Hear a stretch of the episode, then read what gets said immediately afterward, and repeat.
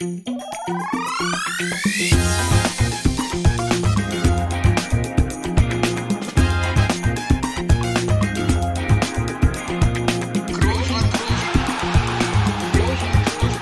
man nicht leicht heben, über den drüber, rüber, weg, rüber, weg. Einfach mal luppen. Ja, da sind wir wieder. Einfach mal Luppen ist zurück und nach dieser ja doch äh, anderen Folge, sage ich mal, letzte Woche aus Leipzig, ähm, sind wir heute hier mit Gast und das haben wir auch in der Folge letzte Woche schon angekündigt. Wir freuen uns heute wirklich sehr auf Bernd Reichert. Wir haben Bernd dich schon letzte Woche ein bisschen vorgestellt. Äh, er ist der CEO der in Madrid ansässigen Firma A22 Sports Management, die ja vor noch nicht allzu langer Zeit von den Super League-Befürwortern, Juventus Turin, Barcelona und Real Madrid, beauftragt worden ist, eben dieses Projekt Super League anzuschieben, zu erklären, in den Dialog zu gehen und wir freuen uns sehr, dass er vor allem erstmal mit uns heute in den Dialog geht. Bernd, erstmal herzlich willkommen bei Einfach mal Luppen. Wir freuen uns sehr, dass du dabei bist. Super, vielen Dank. Äh, danke für die Einladung und äh, ja, ich freue mich heute mal mitzuluppen mit euch. Ha, so sieht's aus. So sieht's aus. Und wer auch wöchentlich mitluppt, äh, ist hier der äh, am heutigen Tage der Dritte im Bunde. Felix, äh, schöne Grüße nach Berlin. Ja, vielen Dank. Entscheidend mitluppt, würde ich sogar sagen. Äh, ja. Auch wie viele sagen, nicht nur ich. Aber ja, auch ich freue mich sehr, Bernd, dass dass du dabei bist. Ich freue mich auf ein spannendes Gespräch zu einem spannenden Thema und mal gucken, wie das so wird. Ja, das denke ich auch, dass es auf jeden Fall spannend ist. Trotzdem vorneweg einfach auch mal als Erklärung. Also Bernd und ich, äh, wir kennen uns schon eine ganze Zeit auch persönlich, äh, unter anderem ja auch von deinen vorherigen beruflichen Stationen. Äh, erzähl doch mal ein bisschen von dir, Bernd, von, von deinem Werdegang und wie du jetzt dahin gekommen bist, wo du heute bist. Äh, ja, gerne. Ja, ich bin im Allgäu aufgewachsen, ähm, auch natürlich, wie so viele, äh, leidenschaftlich Fußball gespielt. Hat nicht ganz gereicht, äh, auf euer Niveau zu kommen, aber äh, die Chance dann zu nutzen, äh, beruflich äh, im Fußball einzusteigen, äh, das habe ich verfolgt und äh, habe dann in der Sportvermarktungsbranche äh, angefangen, kam dann zu Real Madrid und äh, durfte dort ein Sponsorship umsetzen und habe äh, die große ja, Fußballwelt dort inhaliert und hat mich nicht mehr losgelassen. Bin dann trotzdem äh, zum, beim Fernsehen gelandet, äh, zuerst in Spanien, dann hier in Köln, zuerst bei Vox und später als Geschäftsführer von der RTL-Gruppe in Deutschland. Und äh, ja, wir haben uns vor sechs, sieben, acht Jahren kennengelernt. Ich glaube, auch bei der Arbeit mit deiner Stiftung und, äh, mhm. und RTL Wir helfen Kindern. Und äh, in Madrid haben wir uns mal getroffen. Und deshalb äh, freut es mich sehr, dass du den Ball wieder aufgegriffen hast und gesagt hast, jetzt musst du hier mal zu uns kommen. Sehr gerne. Ja, jetzt musst du zum Rapport, habe ich mir ganz gedacht. Genau, ganz also, genau. ähm, jetzt bist du bei äh, A22 Sports Management, der CEO. Ich habe mir vorher das okay geholt von dir, dass man das äh, in sämtlichen Sprachen aussprechen kann, wie man möchte. Erklär doch mal, wie du, wie du dazu gekommen bist. Ähm, ist ja auch äh, ansässig in Madrid und eben dann auch jetzt wieder glaube ich, nach recht vielen Jahren der Kontakt mit Real und vor allem auch mit äh, Florentino Perez. Ja, also der Kontakt hat über die Jahre äh, nicht so richtig abgerissen. Das äh, finde ich auch schön, wenn man ähm, so Weggefährten hat und im Kontakt bleiben kann. Gerade über den mhm. Fußball. Solche Verbindungen sind dann stark. Und natürlich habe ich das auch vor eineinhalb Jahren mitverfolgt. Die erste Initiative und äh, die heftigen Reaktionen auf mhm. äh, den Vorschlag der Superliga. Sie haben daraus gelernt, ähm, aber sie wollen gerne weiter Vorschläge machen wie der europäische Clubfußball weiter nach vorne gebracht werden kann. Und den Weg mitzugestalten, ist sowohl persönlich als auch professionell für mich eine super spannende Aufgabe, auf mhm. die ich mich freue und die mich sehr motiviert. Wie lange hast du gebraucht, sage ich mal, diese Anfrage anzunehmen? Weil ich meine, ich glaube, dass dir ja mehr als bewusst ist, dass ja das Thema auch ganz allgemein ein sehr, sehr heiß diskutiertes, heikles Thema ist. Wie, wie lange hast du da gebraucht, auch diese, diese diesen Auftrag, sage ich, nenne ich es jetzt einfach mal anzunehmen? Ach, wir haben schon ein paar äh, Monate darüber gesprochen, ähm, wie die mhm. Herangehensweise ist, worum es wirklich geht. Mhm. Also ich glaube, dass es einen breiteren Konsens gibt innerhalb der Fußballgemeinde. Es laufen Dinge falsch und wir müssen mal einhalten und darüber sprechen. Mhm. Ja, sprechen auf jeden Fall, das hilft immer. Ich glaube, ähm, vielen ist das Thema bekannt. Trotzdem äh, holen nochmal die Leute auch mit rein, die jetzt vielleicht noch nicht so ganz drin sind im Thema. So mal ganz allgemein die Super League, was, was ist da so der Grundgedanke? Also die Initiative zielt darauf ab, dass wir mit der europäischen äh, Fußballgemeinde in einen Dialog gehen wollen. Wir sind der Meinung, dass der europäische Fußball sein Potenzial im Moment nicht hebt und dass er bessere Spiele und besseren Wettbewerb in Europa bieten kann. Äh, wir machen uns Gedanken über das wirtschaftliche Ökosystem der Clubs, die äh, finanziell im Moment unter Druck stehen. Und wir glauben, dass der europäische Clubwettbewerb auch am besten von den Clubs selbst ausgerichtet und organisiert werden sollte, wie sie das in den nationalen Ligen tun. Deshalb gehen wir auch nochmal in die Öffentlichkeit und erklären auch, wie der Vorstoß in den letzten eineinhalb Jahren auch sich verändert hat und erklären, dass wir von dem Konzept der permanenten Mitgliedschaft einzelner Clubs, die nicht auf- und absteigen können, Abstand genommen haben und dass wir ein offenes System wollen, in dem äh, die nationalen Ligen ähm, über Auf- und Abstieg und Zugang zum europäischen Fußball weiter eine wichtige Rolle spielen. Du hast gesagt, es fühlt sich so an, als wenn es einen breiteren Konsens gibt. Wie würdest du so die aktuelle Situation und Stimmung da zusammenfassen? Also es gibt auf der einen Seite einen Konsens, das wirtschaftliche System im Moment unter unter Stress steht. Da hat sicherlich auch die Corona-Krise und äh, der Verlust von Zuschauereinnahmen äh, eine wichtige Rolle gespielt. Aber grundsätzlich mhm. ist das System nicht mehr in sich, finanziert sich nicht mehr in sich selbst und es äh, werden immer Zahlungen von außen notwendig äh, und äh, der Financial Fairplay, also die Regulierung äh, von Investments, äh, funktionieren auf europäischem Fußball nicht so wie ja. beispielsweise beim nationalen Lizenzierungsverfahren. Das heißt, die Frage, ist das äh, Fußballökosystem weiterhin, äh, ist es nicht mehr nachhaltig? Und was können wir tun, damit es wirtschaftlich stabiler wird? Das ist einer der wichtigen Fragen, wo viele Zugeständnisse machen und sagen, ja, darüber müssen wir sprechen. Da läuft vieles im Moment falsch. Und das Zweite ist eben die Qualität auch des Wettbewerbes. Warum ist der europäische Clubfußball, der unter der Woche gespielt wird, warum ist der nicht der beste Fußball, den es europaweit gibt? Warum ist die English Premier League in vielen Aspekten enteilt? Und warum ist die Wettbewerbssituation manchmal so in so Unwuchten geraten. Das sind so Themen, über die wir gerne sprechen würden. Mit enteilt meinst du jetzt aber vor allem finanziell? Ja, finanziell, aber auch was die Zuschauerschaften angeht. Das globale Interesse äh, an der Premier League ist riesengroß. Das drückt hm. sich dann natürlich auch in Erlösen nieder. Aber die Premier League schafft es Woche für Woche Topspiele zu liefern, die ähm, unglaublich viel Interesse wecken. Es gibt in der Champions League eben äh, oft in frühen Phasen wahnsinnig viele Spiele, die eben gar keine Konsequenz mehr haben auf den weiteren äh, Ausgang des Verlaufes, wo man Spiele spielt, die äh, eigentlich maximal dazu führen, bin ich jetzt Erster oder Zweiter, ausgeschieden bin ich schon, ich bin ohnehin schon weiter. Ja. Einfach Spiele ohne Konsequenz. Was vergeben wir uns da und äh, wie können wir da unter Umständen ein besseres Format und einen besseren Modus finden? Aber frage ich dich, wie fühlt sich das an? Hat es die gleiche Intensität? Macht es genauso viel Spaß? Ist es genauso, genauso gefühlt wichtig? Äh, oder ist da jedes Spiel gleich? Natürlich ist es ein Unterschied, wenn du nach vier Gruppenspielen qualifiziert bist dann haben vielleicht die letzten zwei nicht mehr ganz diese Spannung. Auf der anderen Seite ist es dann natürlich trotzdem noch der Fall, dass du sagst, pass auf, du solltest es gewinnen, um dann wenigstens auch den ersten Platz sicherzustellen, ne? weil wir wissen ja alle, dass dann ab dann die Auslosung eben auch so festgelegt ist, dass der Erste den Zweiten bekommt im Achtelfinale, was nicht immer heißt, dass es einfacher ist, das haben wir letztes Jahr gesehen, aber wo jetzt mal tendenziell die Gruppenzweiten dann natürlich qualitativ ein kleines Stück hinter den Gruppenersten sind. Das heißt also, es gibt schon immer wieder Gründe, warum jedes Spiel wichtig sein hm. sollte. Ähm, Gerade wir haben jetzt ehrlich gesagt auch die letzten Jahre jetzt in den Gruppen nicht immer nur geglänzt. Äh, auch in den Jahren, wo wir die Titel geholt haben am Ende, äh, war es schon mal oft so, dass wir auf jeden Fall den fünften, teilweise auch noch den sechsten Spieltag äh, sehr gut gebrauchen konnten, um uns zu qualifizieren. Ich erinnere mich da, keine Ahnung, von vor zwei Jahren, wo wir gegen Gladbach zu Hause gewinnen mussten am sechsten Spieltag, weil wir zweimal gegen Donnerts verloren haben. Auch jetzt, äh, morgen, ähm, sage ich mal, spielen wir ja noch um Platz eins. Also ja. wir müssen höchstwahrscheinlich das Spiel gewinnen, um Erster zu sein. Aber es gibt natürlich auch andere Beispiele. Auf der anderen Seite, wenn ich mir jetzt Bayern anschaue zum Beispiel, sie waren nach vier Spielen qualifiziert da habe ich jetzt nicht das Gefühl gehabt, als sie in Barcelona gespielt haben, dass denen das nicht mehr wichtig wäre, sage ich mal, wo sie, wo sie 3-0 gewonnen haben.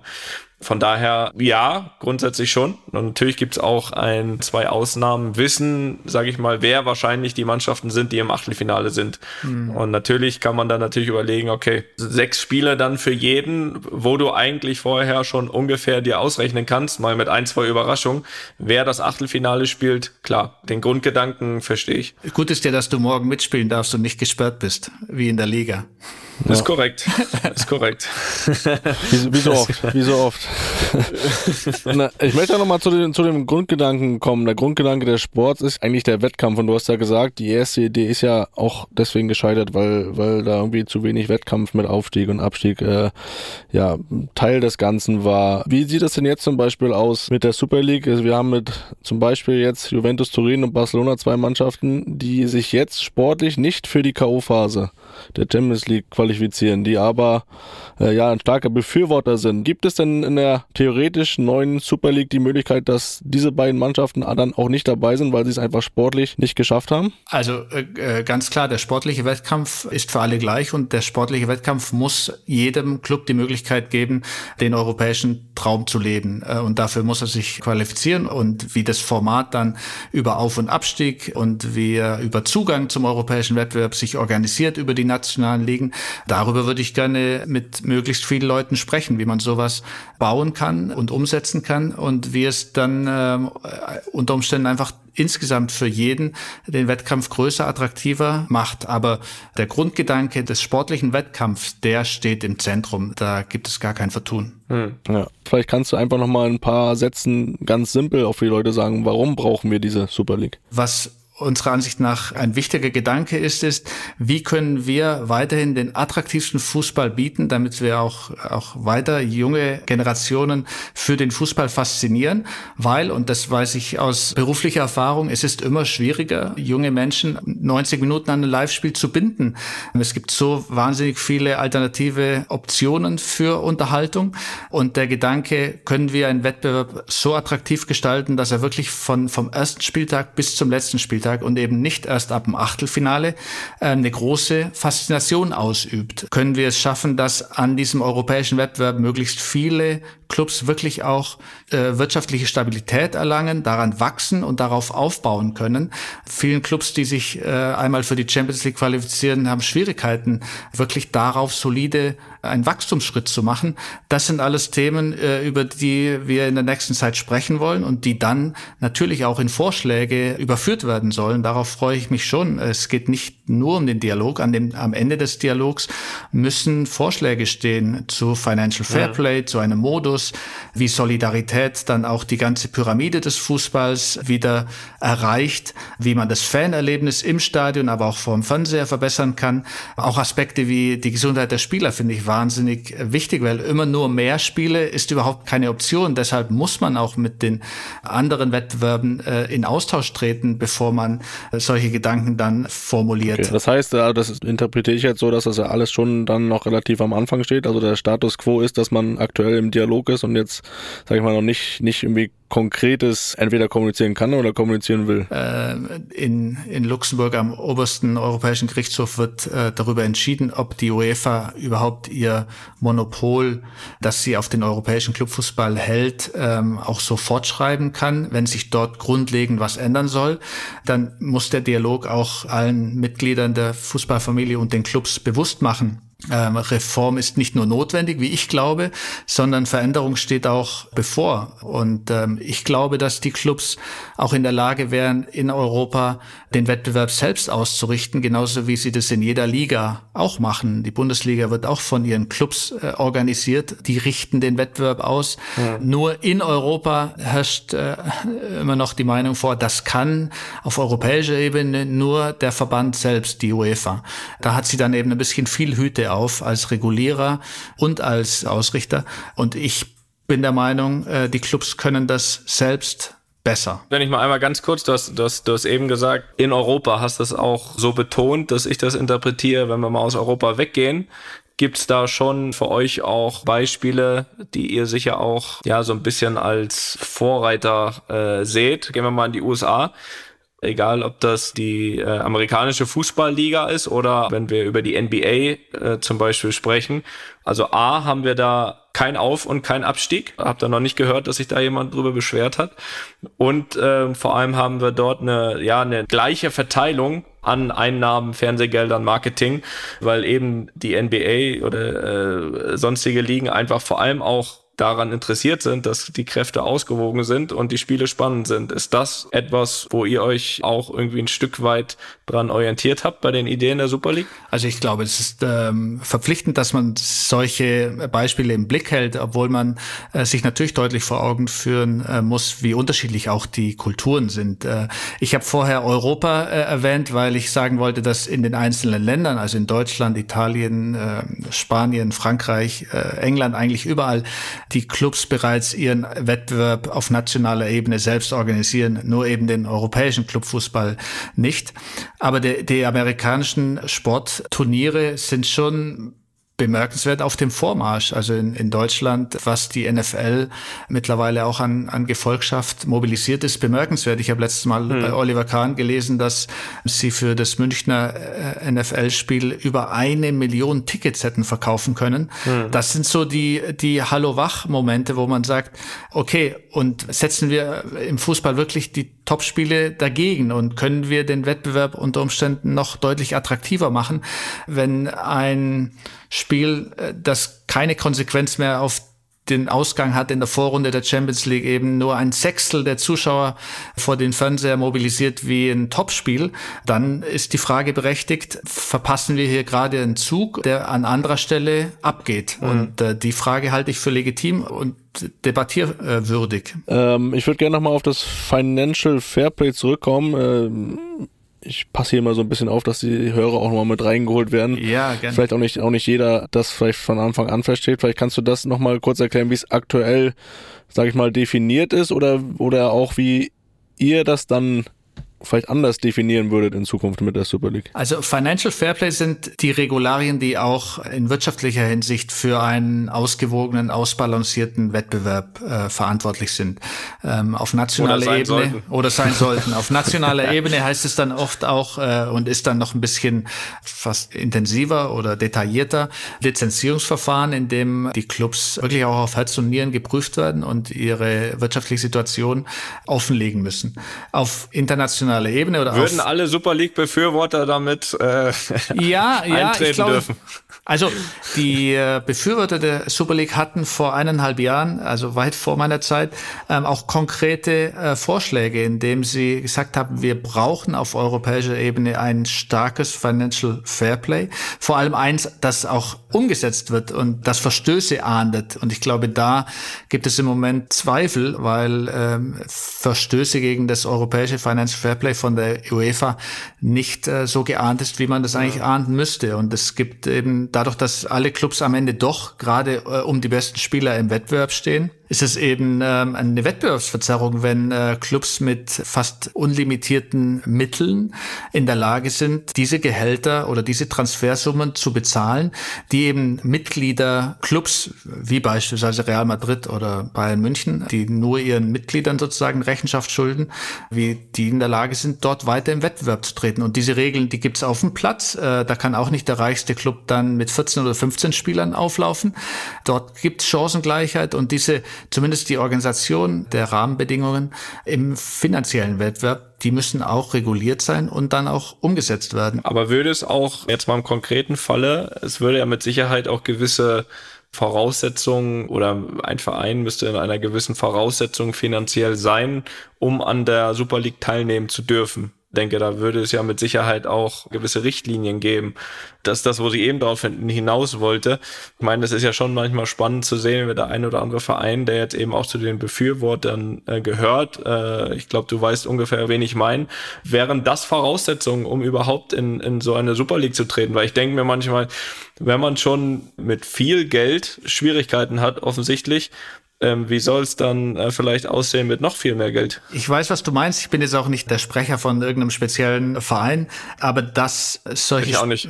genau, dass solche, dass solche Spiralen oft da, damit starten, dass man eben mit auch finanziell übermächtigen Clubs dann in den Ring tritt und dann versucht, seine Wettbewerbsfähigkeit aufrechtzuerhalten.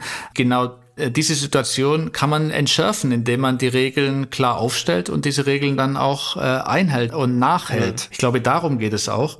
Und ich glaube, dass Clubs das untereinander, wenn sie sich selbst sozusagen ähm, regulieren und wenn sie sich Regeln auferlegen, an die sie sich untereinander binden, dass das ähm, oft sehr viel effektiver ist, als wenn man das jemand überlässt, der, wie gesagt, so viele Hüte aufhat. Fans auf der anderen Seite spüren, dass sie auch das Fußball insgesamt auch äh, Zugänglichkeit verliert. Also sie brauchen drei, vier, fünf, sechs äh, Abos mittlerweile.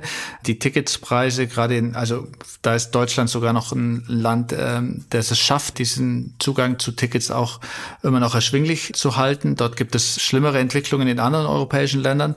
Aber das kommt dann natürlich noch hinzu, äh, das Unverständnis, dass die Summen und das, das System sozusagen sich überhitzt, zum Teil auch auf den Schultern der Fans. Und von daher da einmal auf Pause zu schalten und zu sagen, lass uns mal darüber sprechen, wo wir gerade hinsteuern und können wir das und das und das äh, nicht anders und besser gestalten. Das hoffe ich, dass äh, das uns gelingt als Initiative. Aber wie, wie gesagt, äh, ein Dialog führt man nie allein. Von daher bin ich ganz, ganz happy, wie das auch jetzt äh, sich angelassen hat äh, seit letzter mhm. Woche. Was ist denn das Ziel oder mit was für einem Zeitraum können wir rechnen, wann die Super League dann in Kraft tritt oder was zumindest euer Wunsch oder euer Gedanke dabei ist. Der Kalender markiert schon auch das Gerichtsverfahren, von dem ich vorher kurz gesprochen habe, am obersten Gerichtshof in, in Luxemburg, ähm, der überhaupt erst einen Rechtsrahmen schaffen kann für mhm. eine alternative, äh, für einen alternativen Wettbewerb oder der sich eben mit der Legalität des UEFA-Monopols im Moment beschäftigt. Äh, Im Frühjahr des nächsten Jahres werden wir dort ein bisschen mehr Klarheit und Rechtssicherheit haben. Mhm. Bis dahin glaube ich allerdings, dass, äh, dass der Dialog und die Erarbeitung von Vorschlägen völlig unabhängig von diesem Verfahren dem Fußball gut tun können. Und von daher sehe ich es auch als unsere Aufgabe an, dass wir uns Gedanken machen über ein attraktives Format, das den europäischen Clubfußball unter der Woche neu definiert, dass wir aber auch Vorschläge machen, nicht nur Financial Fairplay, auch die Sichtbarkeit des Frauenwettbewerbs finde ich ein wichtiges Thema. Dort ist es notwendig, dass man äh, Investitionen auch tätigt und die Sichtbarkeit erhöht.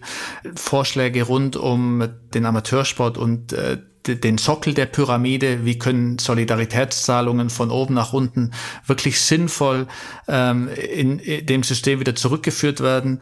Es gab in der ersten Woche auch schon viel äh, Wortmeldungen und, und erste Gespräche mit einem guten Dutzend von Clubs. Wir haben damals ja auch der UEFA den Dialog angeboten und diese Einladung wurde angenommen. Ähm, ich werde nächste Woche in Nyon sein, um auch mit der UEFA darüber zu sprechen. Das ist auch mein Verständnis von Dialog, dass man die andere Seite hört und dass man auch konfrontative Gespräche führt, weil wir werden äh, uns sicher nicht auf alles verständigen können.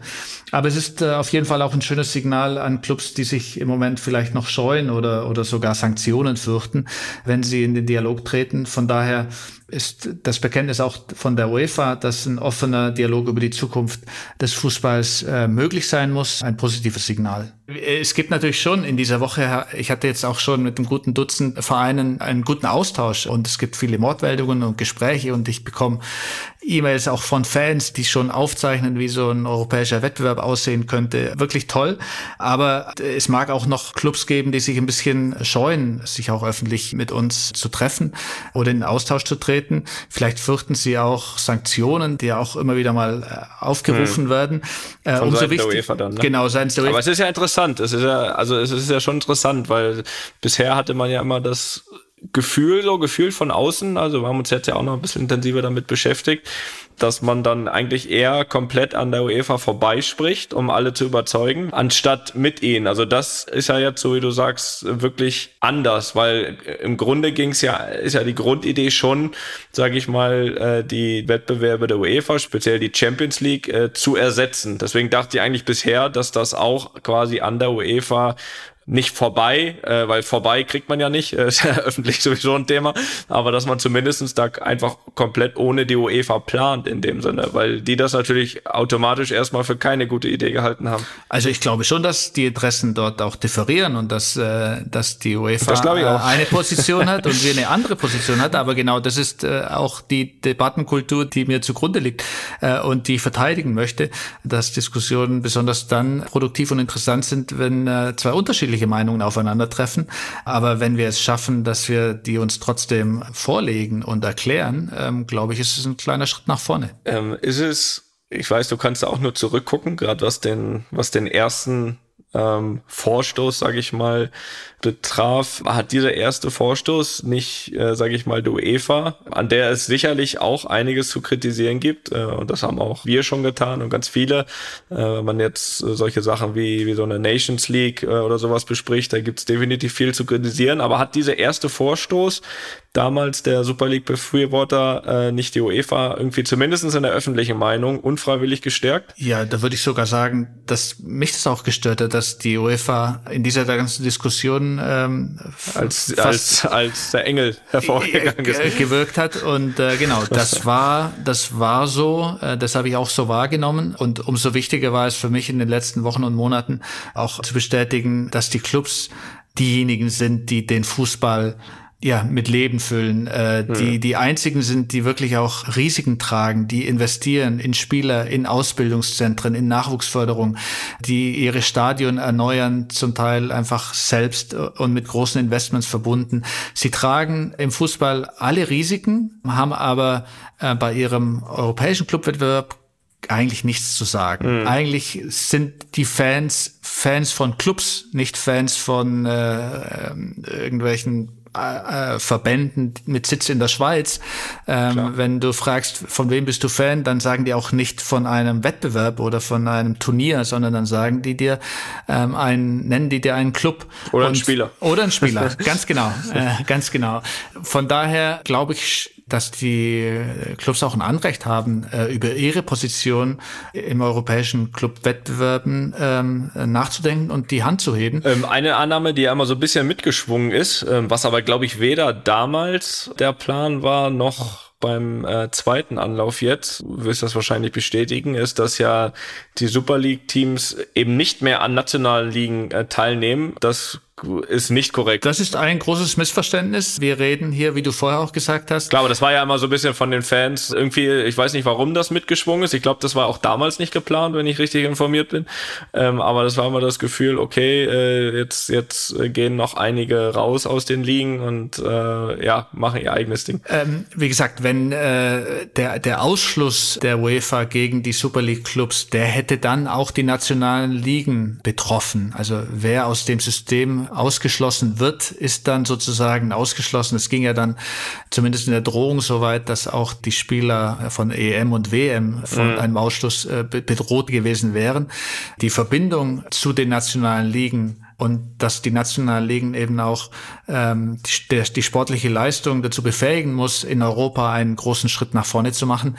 Das ist im Moment genau darauf, wo wir äh, drängen und wo wir den Leuten erklären müssen, keine feste Mitgliedschaft, kein geschlossenes Gebilde, sondern ähm, ein europäischer Wettbewerb, der gemeinsam mit den nationalen Ligen gebaut wird. Ja, also es ist ja so, dass die Super League dann ja ein ein Champions League Ersatz ist. Es gibt ja jetzt auch noch die Europa League, die Conference League. Was, was passiert denn mit solchen Wettbewerben? Ähm, äh, ganz genau richtig, Felix. Äh, wenn die UEFA in ihrer Rolle künftig Einschränkungen erfährt in der Ausrichtung äh, von europäischem Wettbewerb, dann muss jemand äh, das ganze System neu organisieren und das fällt dann natürlich auch äh, Europa League und Conference League äh, darunter.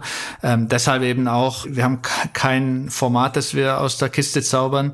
Wir wollen ähm, in den Dialog treten und wir wollen genau solche äh, Themen erarbeiten. Ich möchte noch einmal ganz kurz zurück zu dem, dass die Super League-Teilnehmer dann natürlich trotzdem in ihren Ligen ganz normal Woche für Woche spielen. Das heißt aber eigentlich, ähm, dass diese Grundidee äh, Super League sich ausschließlich darum kümmert, dass dieser Wettbewerb, den ihr ein Stück weit vermisst, zumindestens bis zum gewissen Punkt in der Champions League, dass sich da aber national in dem Sinne nichts daran ändert, dass Bayern München 20 Mal Weißer wird in Folge, dass Paris 20 Mal Weißer wird in Folge. Also in die nationalen Ligen greift ihr überhaupt nicht ein. Weil da hast du ja das gleiche Problem, in Anführungsstrichen ja. Problem ja wie international. Also da ist höchstens, also die Debatte finde ich interessant zu sagen, ist, trägt die Champions League etwas zu dieser Einseitigkeit der nationalen Ligen bei?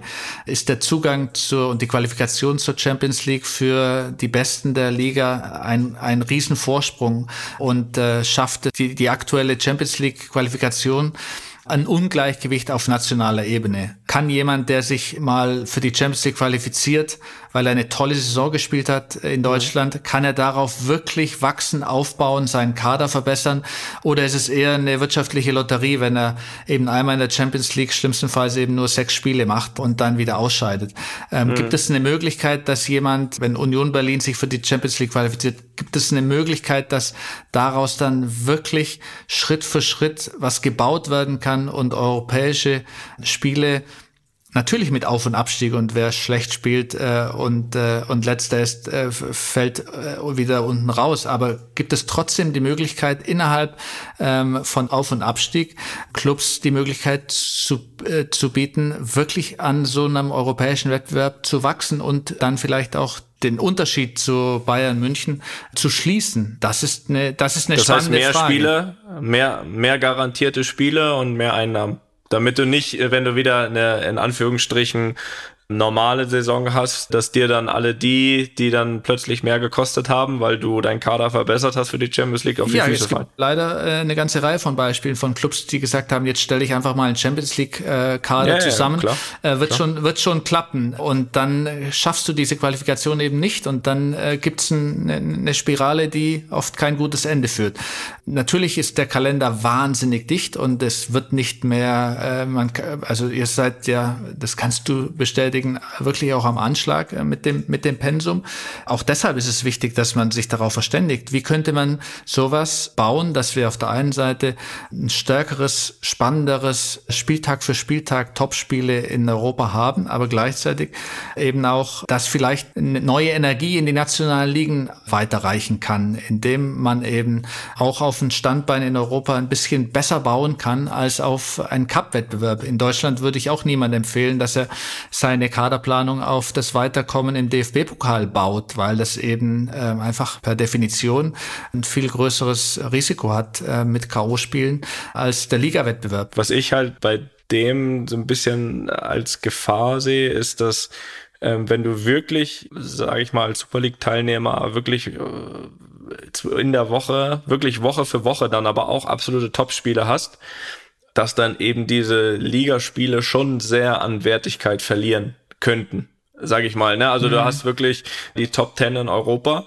die dann auch wissen, nächste Woche spiele ich Liverpool, danach spiele ich äh, City, danach spiele ich äh, was auch immer. Und das Woche für Woche, dass dann nicht die Gefahr besteht, weil du sagst, pass auf, ich habe die Qualität, dass ich mich von mir aus auch über die Super League wieder für die Super League qualifiziere. Da wird es ja sicherlich auch eine Qualifikationsmöglichkeit direkt geben, dass ich sage, pass auf, und in der Woche, in der Liga, wir spielen da zwar mit, aber da spielt dann halt Kaderplatz äh, 13 bis 22.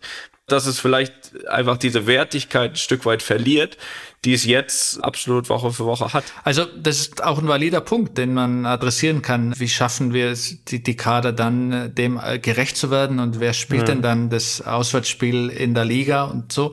Ich finde, das sind äh, Themen, die man, die man adressieren muss. Ich glaube aber, dass trotzdem sozusagen die große Maschine funktionieren muss und der Fußball insgesamt das bieten muss, was, was in ihm steckt. Und wenn man das Potenzial dort hebt, dann glaube ich, dass das ganze System davon profitiert. Aber man muss diese äh, Topspiele zumindest auf den Rasen bekommen. Ich meine, der Florentino Perez hat in seiner Ansprache an, an seine Mitglieder ähm, das Federer Nadal Beispiel genannt, äh, die in 15 Jahren 40 Mal gegeneinander gespielt haben. Jetzt kann man auch drüber streiten, ob Tennis und Fußball in der Hinsicht vergleichbar sind. Aber allein wenn ich mir auch im Fußball anschaue, was einfach Madrid-Barca für den spanischen Fußball getan hat oder diese Rivalität zwischen Ronaldo und Messi, wie viel 13-jährige Fußballfans, die äh, ähm, mit Euphorie erfüllt haben. Das waren halt trotzdem Spiele, die zwei, dreimal im Jahr stattgefunden haben. Wenn Barcelona und Madrid in unterschiedlichen Ligen gespielt hätten, hätten sie sich in der Champions League, wären sie sich vielleicht in 20 Jahren vier oder fünfmal begegnet.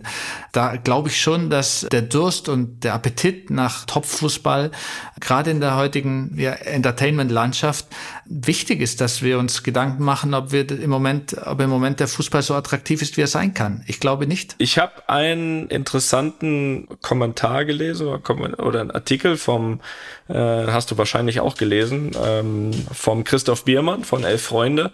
Ich lese einmal ganz vor, ja. kurz vor und dann wird mich deine Meinung dazu interessieren. Ähm, er sagt im Grunde, jedoch war die Super League die richtige Idee. Nur, sie war nicht konsequent zu Ende gedacht. Die abtrünnigen Clubs wollten in ihren nationalen Ligen bleiben, obwohl es an der Zeit ist, es wörtlich zu nehmen, dass sie in einer anderen Liga spielen.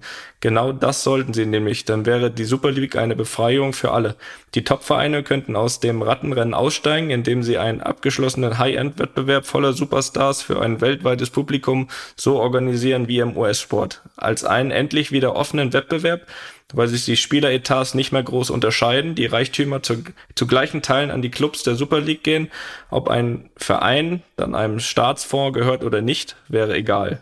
Also im Grunde positiv gestimmt, nur er glaubt halt eben wirklich, dass dann auch diese Super League Vereine dann nicht mehr in deren Ligen äh, spielen sollten, weil wirklich die Konzentration dann so ohnehin auf diese Spiele wäre der Super League und äh, was noch den Effekt hatte, das dort glaube ich auch noch in, in seinem Artikel, dass dann einfach wirklich eine Handvoll Vereine in den nationalen Ligen die Chance auf eine Meisterschaft hätte, die sie sonst wahrscheinlich nie hätten. Ja, ich glaube, dass was du vorher gerade angesprochen hast, äh, dass du dir Sorgen machst über ähm, die Entwertung der nationalen Ligen. Ich glaube, wenn, äh, wenn die Top-Mannschaften komplett die nationalen Ligen verlassen würden, dann gäbe es genau diese Befürchtung. Was Christoph Biermann so als, als letzte Konsequenz andeutet, äh, wäre dann sozusagen eine, eine Veramerikanisierung des Fußballs. Ich, hm, ich hm. bin mir nicht sicher, ob das ähm, der Konsens der Fußballfans in Europa ähm, ist. Aber von deiner Meinung her? Ich glaube, dass der nächste Schritt ein attraktiverer, besserer Wettbewerb und die Einführung von einem äh, wirklich starken, konsequenten Financial Fairplay ähm, ist. Mhm. Und wahrscheinlich auch der Gedanke, dass Clubs sich untereinander selber organisieren können und ihren Wettbewerb selber austragen sollten. Das sind schon drei Kernelemente, klare Optimierung, ähm, ohne dass sie das europäische Modell des Sports verraten. Mhm. Von daher glaube ich, dass schon viel gewonnen wäre, wenn wir diesen Schritt gehen. Aber ich, ich bin, äh, ich fand es auch einen, einen sehr, sehr interessanten Beitrag zur Diskussion und habe das auch sehr aufmerksam äh, gelesen im Spiegel. Ich glaube allerdings, dass die nationalen Ligen auch gerne ihre Top-Mannschaften weiter an Bord hätten. Sie äh, möchten nur gerne auch noch einen breiteren Zugang zum europäischen Wettbewerb und daran wirklich wachsen und sich darauf, äh, darauf entwickeln und ihre Ambitionen dort verwirklicht sehen. Im Moment gibt es ganz tolle große europäische Traditionsverein mit, mit vielen Fans und einer, und einer großen Historie, die eigentlich nicht mehr vom Champions League äh, Sieg äh, träumen können, obwohl sie die mhm. Champions League auch schon mal gewonnen haben. Ähm, mhm. Und ich glaube, dort gibt es ein paar vergessene Clubs und vergessene Territorien, die aus einer kleineren Liga gar nicht mehr wettbewerbsfähig sind, äh, um gegen die großen Clubs antreten zu können. Und auch dort bekam ich jetzt äh, Rückmeldungen aus, aus kleineren europäischen Ländern äh, mit großer, großer Fußballtradition, die die Hand heben und sagen, wir sind ein bisschen in der äh, Versenkung verschwunden, wir können nicht mehr mithalten. Wir haben auch gar keinen offenen Zugang mehr äh, zur Champions League. Wir müssen oft durch so eine Qualifikation, wo aus 33 äh, noch vier dann äh, im August dann in die Champions League es schaffen. Ähm, auch wir würden gerne darüber sprechen, wie so ein Format auch uns wieder einen wirklich äh, bedeutenden Zugang zum europäischen Fußballwettbewerb bieten kann. Mhm. Und auch darüber will ich sprechen. Mhm. Wobei da ist, glaube ich, der Ansatz wahrscheinlich nicht einfach in dem Sinne. Also un un unabhängig davon, wie viel sich jetzt in den Ligen dann für diese Super League quasi qualifizieren können oder da reinspielen können oder so. Für die Plätze 12 bis 18 in Deutschland wird es doch da ähnlich wenig Möglichkeiten geben, äh, da reinzukommen, wie auch eigentlich in die Champions League, oder? Das müssen wir unbedingt vermeiden. Also wenn jemand irgendwann, deshalb ist ja auch sozusagen der Wettbewerbsgedanke, nicht jeder kann automatisch und ohne sich sportlich zu qualifizieren Zugang mhm. haben. Das Prinzip, auf das sich auch jeder Fan vor eineinhalb Jahren berufen hat bei seiner Kritik, das muss natürlich auch gelten, wenn man den neuen Wettbewerb äh, durchdenkt. Aber wer in die Top 8, 10, 12, 4 äh, vorstoßt, äh, dem muss die Möglichkeit gegeben sein, dass das nicht nur ein Strohfeuer ist, sondern dass er darauf wirklich äh, in der Lage sein kann zu wachsen. Und ich glaube, da gibt es bessere Konzepte als das aktuelle. Und da ist auch mhm. das Format, äh, das von ab 2024 von der UEFA vorgeschlagen ist, leider meiner Ansicht nach der Weg in die falsche Richtung. Dort haben wir noch mehr Spiele. Ich glaube, es sind über 50 Spiele mehr.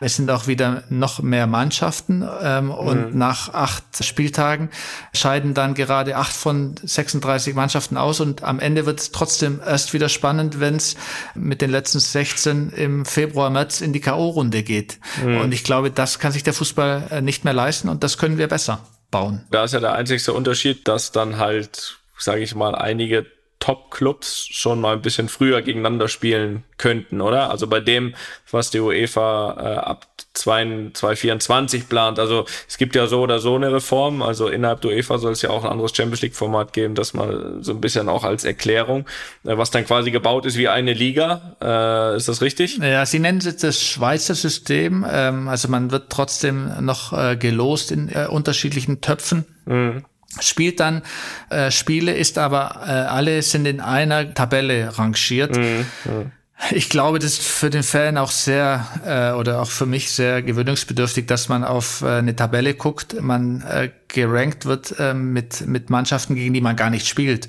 W werden wir sehen. Aber wie gesagt, noch mehr Spiele ähm, und dann auch noch mehr Spiele, die unmittelbar auf den Ausgang der, der Runde keinen Einfluss haben, ähm, zielt meiner Ansicht nach genau in die falsche Richtung. Ähm, hm. du hast gesagt, Bernd, dass du im Dialog jetzt schon warst letzte Woche. Ähm, sag uns, äh, wenn diese Aussagen äh, schon überholt sind, aber ich sag mal so, es, es ist natürlich äh, auch jetzt für mich betrachtet, die Champions League ist natürlich schon äh, ein Stück weit ein sehr emotionaler Wettbewerb, gerade für uns in Madrid ähm, als Spieler gefühlt. Joachim Watzke hat gesagt, die Champions League ist ein absolut überragendes Format, vor allem ab 2024. Äh, darüber hinaus fühle ich mich bei der UEFA sehr gut aufgehoben, da sie auch die kleineren Clubs im Blick hat.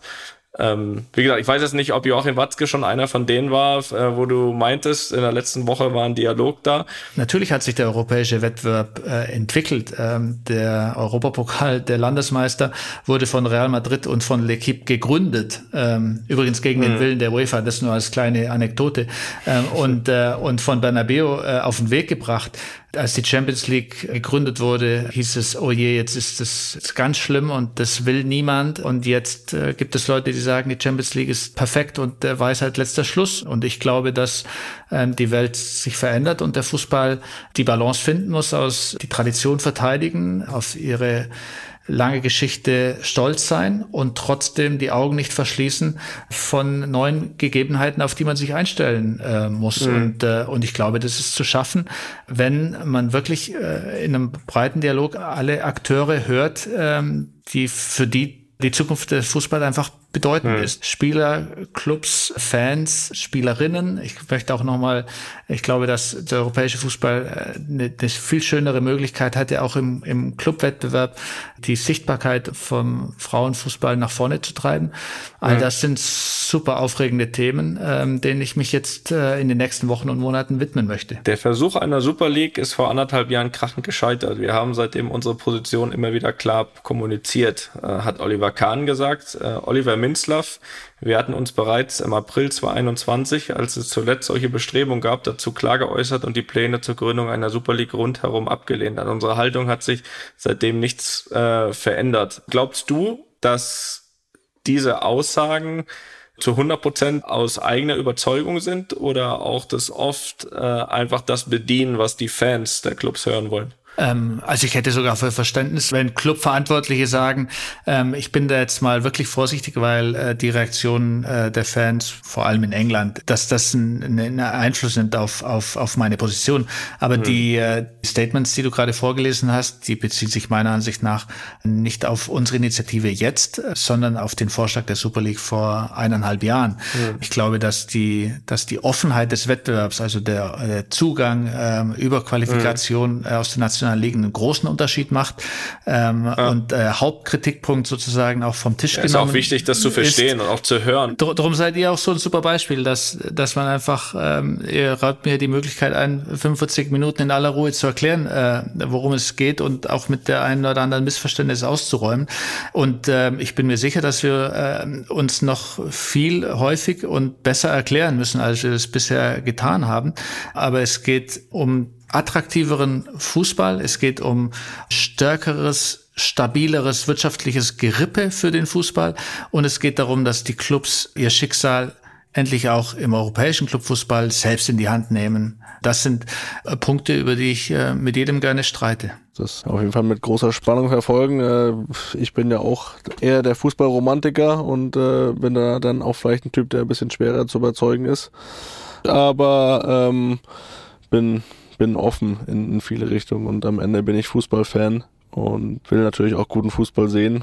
Gerne auch äh, noch ein bisschen mit Toni. Mal gucken, äh, wie das dann funktioniert. Äh, ja, wir haben ja letzte Woche auch angekündigt, dass du zu Gast bist und haben auch unsere Zuhörer und Zuhörerinnen gebeten, weil du auch gesagt hast, du gehst gerne mit den Fans in den Dialog. Das machen wir hier auch gerne. Ja. Wir beantworten gerne mal ein paar Hörerfragen und deswegen haben wir auch ein paar bekommen und ich glaube, wir haben insgesamt drei ausgewählt und ich würde mal mit der ersten starten. Die kommt nämlich von Michael aus der Schweiz.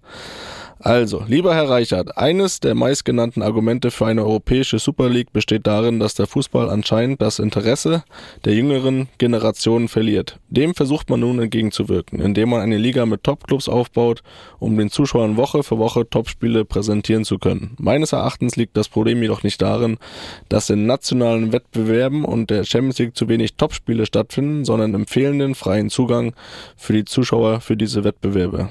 Noch bis vor vier bis fünf Jahren wurden bei uns in der Schweiz zum, zum Beispiel Champions League Partien jeweils im öffentlichen Fernsehen ausgestrahlt und erreichten dadurch eine Vielzahl von Zuschauern.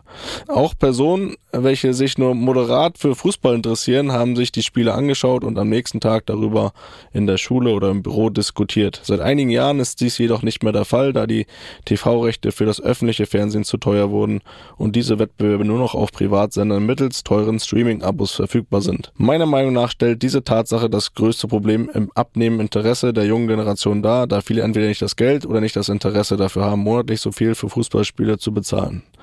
Daran wird auch sicher eine europäische Super League nichts ändern können, da diese ja schlussendlich sicher auch nur über Streaming-Abos verfügbar sein wird. Was sagen wir denn dazu? Wenn ich mehr Interesse generiere und ich mehr Menschen ähm, habe, die Interesse haben an einem gewissen Produkt oder an einem Abo oder Zugang zu, äh, zu diesem Wettbewerb, ähm, dann kann ich den Preis natürlich anders gestalten, wie wenn ich, äh, wie wenn meine meine Zuschauerschaft abnimmt äh, und ich versuchen muss, äh, die gleichen Erlöse zu generieren, indem ich einfach die Abopreise hochsetze oder ich dafür sorgen muss, dass möglichst unterschiedlichste Anbieter sich den Wettbewerb teilen. Also ich glaube, ein attraktiver, wahnsinnig faszinierender Wettbewerb, der Woche für Woche die besten Spiele liefert, wird dann auch wieder besseren Zugang äh, den Fans bieten können. Davon bin ich überzeugt. Also, aber in der ARD wird es trotzdem nicht laufen. Da machen wir uns keine, machen wir uns keine, machen wir uns keine Illusion. Die nächste Frage kommt vom Corbinian. Hallo zusammen. Es ist ja offensichtlich, dass die breite Fanbase gegen die Super League war beziehungsweise ist. Die Argumente von äh, A22 sind, dass die Fans wegen fehlender wöchentlicher Spitzenspiele und zu hohen Preisen für Tickets und Abos das Interesse am Fußball verlieren.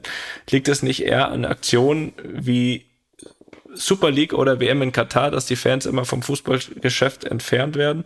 Bezüglich des geplanten sportlichen Auf- und Abstiegs in der Super League kann ich mir beim besten Willen nicht vorstellen, dass es so kommen würde, wenn dann beispielsweise Topspiele wegfallen würden. Man nehme an, dass Villarreal als potenzieller spanischer Meister aufstiegsberechtigt wäre und Barca als sportlicher Absteiger weichen müsste. Man würde doch niemals auf Duelle wie Barca Real, Barca Chelsea oder Barca Juve verzichten. Ist das so? Äh, dann, dann sprich sportlicher. Äh, ganz Abschied. genau. Also dann äh, hat er auch die neuen Rahmenbedingungen, über die wir kommuniziert haben, sportliche Leistung, Auf- und Abstieg, keine Privilegien für für keine Mannschaften äh, innerhalb diesen Wettbewerbs. Da müssen wir uns dort nochmal besser erklären diesbezüglich. Hm. Das ist, äh, wie gesagt, so wie ich es vorher äh, erklärt habe, auch gegeben. Wer Gewinn steigt auf und wer verliert, steigt ab. Okay. Das finde ich gut.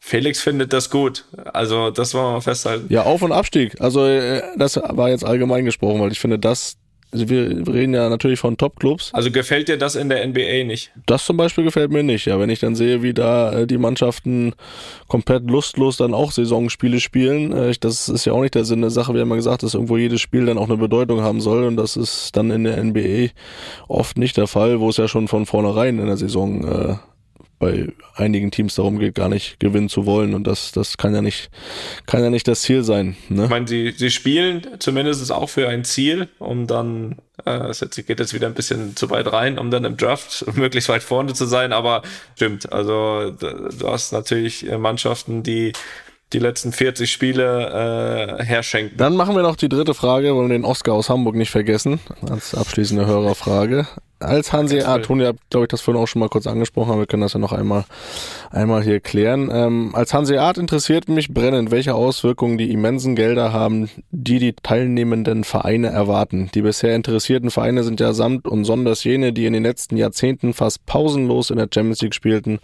und auch wie zum Beispiel Real Madrid regelmäßig recht weit gekommen sind. Dementsprechend haben sie in den letzten Jahren sehr, sehr viel Geld aus der erfolgsabhängigen Prämienausschüttung erhalten. Nun argumentiert Tonis Präsident, Präsident, dass diese Vereine ohne die Gelder der Super League geschlossen vor der Pleite stehen.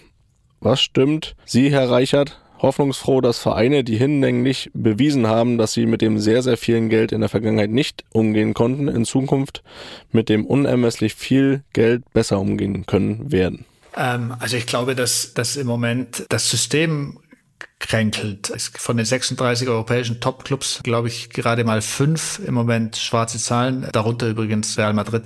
Von daher der Gedanke, lass uns gemeinsam einen besseren, größeren ertragreicheren Wettbewerb bauen und lasst uns dann schauen, wie wir das ganze System stärken äh, und finanziell auf stabilere Beine stellen können und wie wir auch über Solidaritätsströme sicherstellen können, dass der gesamte Unterbau der Pyramide davon profitiert. Bereits vor eineinhalb Jahren war der Vorschlag äh, der Superliga-Clubs, diese äh, Zahlungen in den Amateur- und in den Breitensport, ich glaube, zu, zu verdreifachen. Darüber herrscht ein großes Commitment, dass diese Erlöse verteilt äh, werden müssen innerhalb ja. ähm, der Fußballfamilie. All das sind Vorschläge, die man sich zu Gemüte führen muss. Und einfach nichts tun und die Probleme immer größer werden zu lassen, so zu tun, als ob man im Fußball sowieso nichts ändern kann, weil Innovation in dem Kontext schwierig ist. Damit wollen die sich nicht zufrieden geben und ich mich auch nicht. Das haben wir verstanden. Und ich glaube, wir haben im Allgemeinen ein bisschen mehr verstanden. Wir sind, äh, glaube ich, allesamt, da können wir, glaube ich, auch für unsere Hörer und Hörerinnen sprechen, sehr gespannt, welche Entwicklung das, äh, das annimmt. Äh, bedanken uns auf jeden Fall bei dir, äh, dass du dir die Zeit genommen hast, dass du äh, das so ausführlich ähm, ja, erklärt hast. Ich wäre auch mal gespannt. Äh, da könnt ihr, liebe Hörerinnen, äh, gerne auch mal ein bisschen Rückmeldung geben, wie ihr das jetzt hier so mit ein paar Tagen Abstand, wenn ihr es gehört habt, vielleicht mal einordnet, äh, ob der eine oder andere da auch seine Meinung vielleicht ändert oder äh, ja, wie, wie ihr das Ganze seht jetzt nach, nach diesem Gespräch, das würde mich auch mal interessieren. Da könnt ihr euch natürlich jederzeit melden. Und äh, auch ich will mich natürlich bei dir bedanken, Bernd. Für mich war das auf jeden Fall sehr spannend und äh, ich glaube, es ist wichtig, einfach, äh, egal wie es am Ende ausgeht, dass man miteinander spricht, dass man in Dialog geht und äh, versucht irgendwo ein Verständnis zu entwickeln äh, für beide Seiten und äh, ja, wir sind wie gesagt gespannt, wo es dann am Ende hingeht. Super. Danke euch beiden für ja, für eure offenen Ohren und mir hat Spaß gemacht und äh, ich halte euch gerne auf dem Laufenden, wie es weitergeht in den nächsten Wochen und Monaten. So machen wir das. Bis dahin verbleiben wir mit einem Zitat von Fernando Caro vom Leverkusen Boss, den du glaube ich gut kennst. Äh, der sagt, egal wo es mit dieser Initiative hingeht, sie haben in Bernd Reichert einen Top-Manager für sich gewonnen. So, damit verbleiben wir. Bernd, dir einen schönen Abend. Danke euch. Ciao. Ciao. Schönen Abend. Ciao. Einfach mal lupen ist eine Studio Bummens Produktion mit freundlicher Unterstützung der Florida Entertainment. Neue Folgen gibt's immer mittwochs. Überall, wo es Podcasts gibt.